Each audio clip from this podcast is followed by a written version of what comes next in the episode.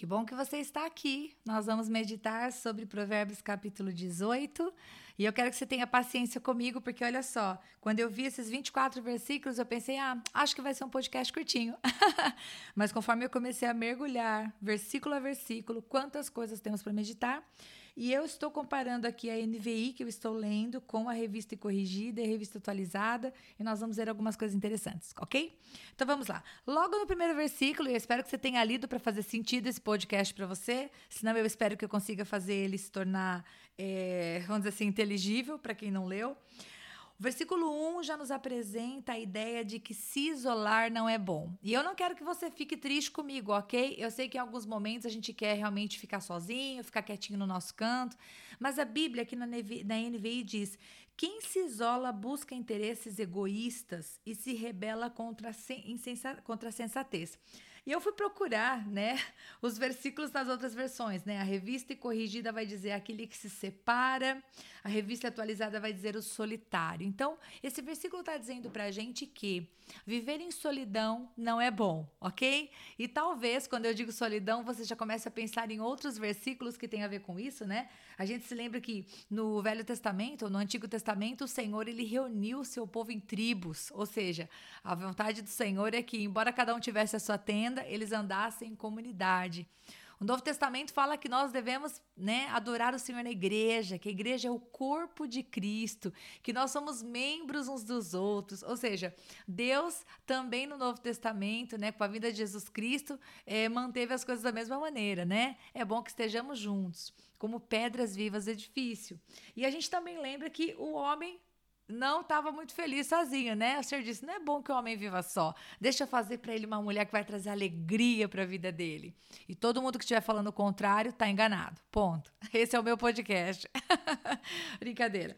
Então, e também nós lembramos, né, a gente viu logo no provérbio, provérbio número 17, versículo 17, fala que é, o amigo, ele, o irmão, né? O amigo ele é o irmão da, na diversidade. Que bom termos um amigo. Então, nós começamos esse provérbio aqui, esse provérbio de número 18, meditando.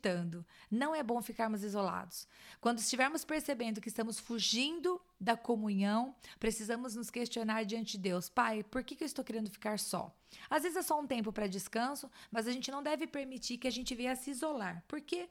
Porque a Bíblia diz que aquele que fica sozinho, ele se rebela contra aquilo que é sensato. Quando a gente anda em grupo, né, quando a gente anda em bando, quando a gente se respalda na palavra de Deus, um ajuda o outro, o outro exorta o outro. Se você está entristecido, você pode abrir o seu coração com uma pessoa que tem Jesus no coração e, e essa pessoa vai te falar da palavra, essa pessoa vai levantar o seu ânimo. Então, se você está só, Poxa vida, né? é bom que nós estejamos em mais pessoas, porque se um cai, o outro levanta, não é isso que diz a palavra, né? Então, não se isole. E se nesse exato momento você tem andado isolado, vamos procurar aí uma comunidade cristã para congregar. E eu faço até uma observação. Se você alguma vez já foi ferido e de repente, enquanto eu estou falando essas coisas, está pensando: ah, essa menina não sabe de nada, já passei tantas dificuldades andando em grupo. Eu quero dizer para você que o corpo de Cristo, como diz a própria palavra, ele é perfeito. Cristo é perfeito. Mas nós as pessoas, as pedras vivas, nós somos imperfeitas. E a gente pode, de repente, em algum momento, até ferir um ao outro. Mas é para isso que está o perdão. E a gente se perdoa uns aos outros. E também tem tantas pessoas maravilhosas no corpo de Cristo. Então nós podemos nos ajuntar com aqueles que podem trazer algo de bom para nós, né? Que podem nos ajudar a crescer na presença de Deus e fazer aquilo que Deus quer que nós façamos, que é amar uns aos outros e brilhar a luz de Cristo nesse mundo. Viu? Falei um montão aqui. Daí, dos versículos 2 até o versículo 7, o Senhor vai falar do coração do tolo. Eu não vou dar muito destaque para isso, porque eu espero que a gente não se comporte como tolos. Mas uma coisa eu quero eu quero colocar para você. O verso 2 fala assim: "O tolo não tem prazer no entendimento, mas sim em expor os seus pensamentos". E esse expor, ele, esse verbo ele aparece uma única vez lá em Gênesis 9:21, que é exatamente naquele momento em que Noé ele se embriaga, né? E eu tô aqui com a Bíblia aberta, diz assim: "Bebendo do vinho, embriagou-se e se pôs nu dentro de sua tenda", né? Noé bebeu, ficou bêbado e tirou a roupa. E esse pôs nu, né? Esse pôs tem a ver com esse expor. Então, o tolo é aquele que abre as suas intimidades, né? Ele tem prazer em, em expor os seus pensamentos. Ele nem pensa antes de falar. Que Deus nos ajude em nome de Jesus a não sermos assim, né? Que a gente pense antes de falar é, e não venha fazer aquilo que não é legal, né? Aí eu quero destacar uma coisa que está no verso 9. Poxa vida, gente, esse verso 9 é muito forte. Quem relaxa no seu trabalho é irmão do que destrói. Quando a gente começa a fazer de maneira relaxada alguma coisa, a gente está colaborando com a destruição, né? Ser irmão do que destrói é aquele que destrói também. Então, assim, não tem meio termo. Ou você está edificando algo, ou se você está sendo negligente, você está destruindo algo. E isso é muito grande, você pode aplicar para qualquer área da sua vida.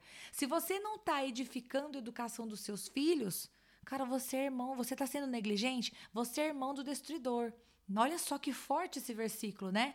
Se eu não sou uma pessoa que estou edificando a minha casa, eu não estou colaborando para que a gente conquiste coisas novas, eu estou trabalhando ao contrário. Não há meio termo. Ou você edifica ou você destrói, né? Ou na a revista atualizada e a revista corrigida vai usar a mesma palavra, né? Você está desperdiçando, né? A NVI fala destruindo. Então, que em nome de Jesus a gente saia da inércia depois desse podcast e seja na nossa área financeira, na educação dos nossos filhos, cuidando do nosso casamento, cuidando da saúde do nosso corpo, a gente resolva investir e não mais procrastinar, não mais ser irmão do destruidor, não mais ser negligente. Bora se levantar e fazer coisas boas. Verso 10, maravilhoso, eu pintei de verde, você sabe, né? Você que está acompanhando os podcasts, sabe que eu estou pintando a minha Bíblia de verde, fazendo minhas anotações. Toda vez que fala do Senhor, eu pinto, e aqui no verso 10 eu fiz isso. Diz assim: O nome do Senhor é uma torre forte, os justos correm para ela e estão seguros. Que maravilha de versículo, né? Todas as vezes que nós precisarmos de abrigo, nós que somos justos, que fomos justificados por Cristo, nós que temos entregado nossa vida ao Senhor, nós podemos correr para o nome do Senhor, correr para essa torre forte e lá nós vamos ficar seguros. Todas as vezes que você falar, Pai, em nome de Jesus, me ajuda a resolver aquela coisa. Pai, em nome de Jesus, me dá sabedoria. Senhor, me ajuda a fazer esses negócios. Pai, me ajuda a tomar a melhor decisão. Em nome de Jesus, o nome do Senhor é uma torre forte e se você clamar, Ele vai te ouvir e Ele virá é, ao seu encontro, responder à sua oração. E o versículo 11, eu quero destacar você uma coisa, porque eu disse em um podcast anterior assim: ah, Deus não tem problema que a gente seja rico, que a gente tenha recursos financeiros, o problema é o nosso coração. E esse versículo 11 aqui, ele vem para respaldar aquilo que eu havia falado. A riqueza dos ricos é a sua cidade fortificada. Eles a imaginam como um muro que é impossível de escalar. O que, que esse versículo está dizendo? Quando o nosso coração está nas riquezas, né? Ele vai se orgulhar disso e ele vai achar que os bens são a segurança dele. Bom, eu acho que isso é um problema que não corre somente no coração do rico. Qualquer um de nós, ainda que não sejamos ricos, a gente pode correr no risco de apoiar a nossa fé, a nossa confiança, nosso senso de segurança do emprego, ou nos filhos, ou num sucesso, ou nos negócios, ou nas propriedades. A gente pode apoiar o nosso coração nisso e achar que estamos seguros por causa disso.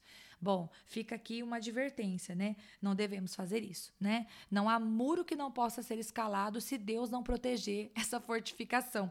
Então, que a gente continue lá no nome do Senhor, que é a nossa fortaleza. Também quero destacar dois, dois, três versículos, o verso 13, o verso 20 e o 21. Os três versículos falam a respeito da boca. Olha só. Quem responde, verso 13, quem responde antes de ouvir comete insensatez e passa vergonha. Ó oh, Senhor, eu já passei vergonha de responder antes de ouvir. Né? Que Deus, em nome de Jesus, nos ajude a vigiar os nossos lábios e pedir para o Senhor colocar guardas na nossa boca, para que a gente não incorra nisso. Todas as vezes que a gente estiver muito nervoso e a gente já quiser responder a resposta antes da pessoa nem acabar de falar, que a gente lembre deste provérbio. Quem responde antes de ouvir comete insensatez e passa vergonha. Você quer ser insensato? Não. Eu quero? Não. Então a gente não quer passar vergonha, a gente vai passar a ouvir as pessoas até o fim. E se você é uma pessoa que costuma interromper o outro quando fala, olha aí, fica a dica, hashtag para de interromper, escuta tudo direitinho.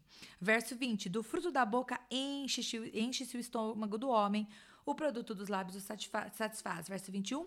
A língua tem poder sobre a vida e sobre a morte. Os que gostam de usá-la comerão do seu fruto. Ó, coisa boa.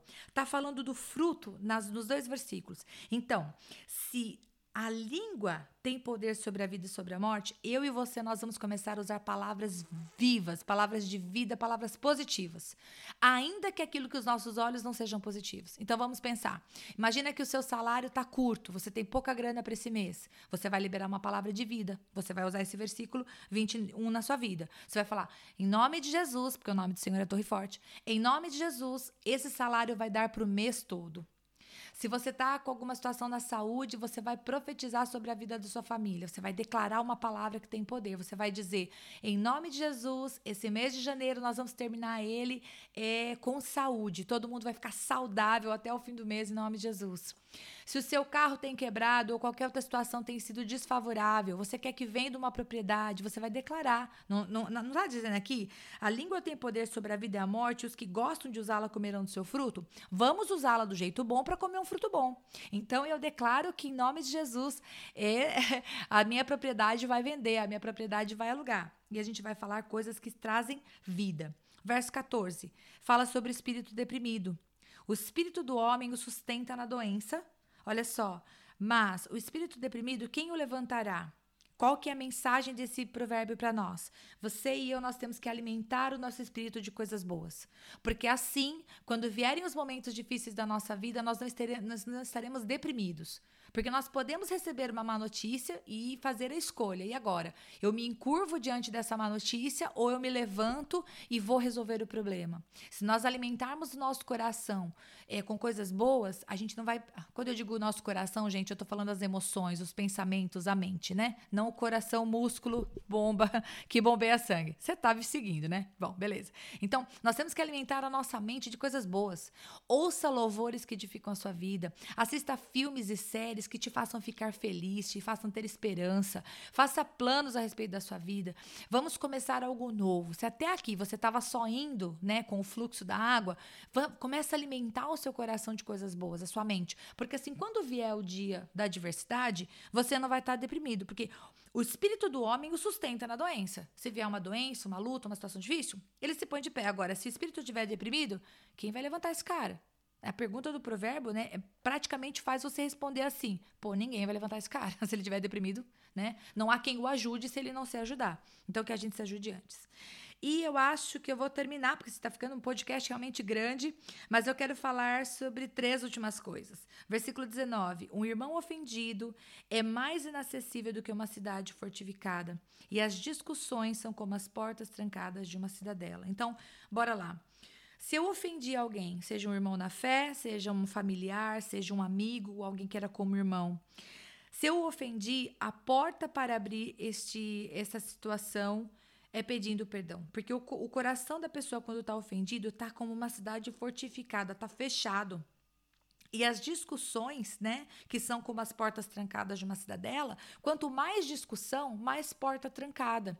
Muitas vezes, quando você chega numa situação em que não há resolução, eu penso de um jeito, você pensa do outro, é necessário primar pela paz, é necessário primar pelo respeito. Então, que em nome de Jesus, né, se alguém está ofendido com você, se você está ofendido com alguém, que você possa decidir depois desse podcast perdoar esta pessoa, né? Deixar essa ofensa para trás, pedir para Deus, Deus, eu estou ofendido, meu coração está parecendo uma porta trancada, uma cidadela fechada. Deus, por favor, abre as portas do meu coração. Senhor, me, me ajuda a amar as pessoas como o Senhor as ama, me ajuda a perdoar como eu fui perdoado pelos meus pecados, né? Que você possa olhar para essa situação que você vive com os olhos do Senhor e, e conseguir resolver isso da maneira melhor.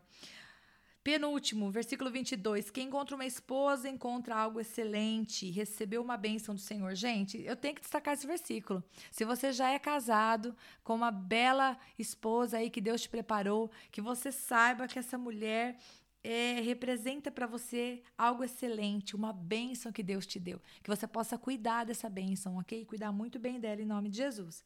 E por último, Olha só, quem tem muitos amigos, verso 24, pode chegar à ruína, mas existe amigo mais apegado que o irmão.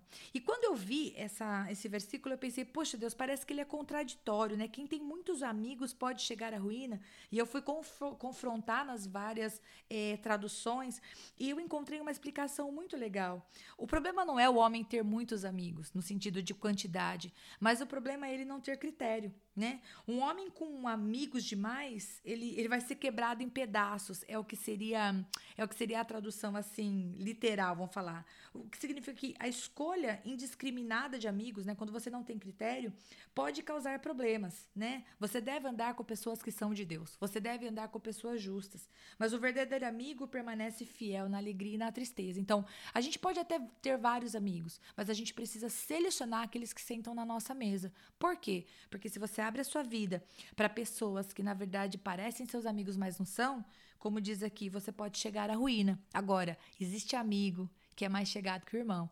E se quando eu falei isso você pensou no amigo, manda esse podcast para ele falar: "Cara, pensei em você, amiga, pensei em você". OK? Deus abençoe muito seu dia. Foi um prazer ter você por aqui.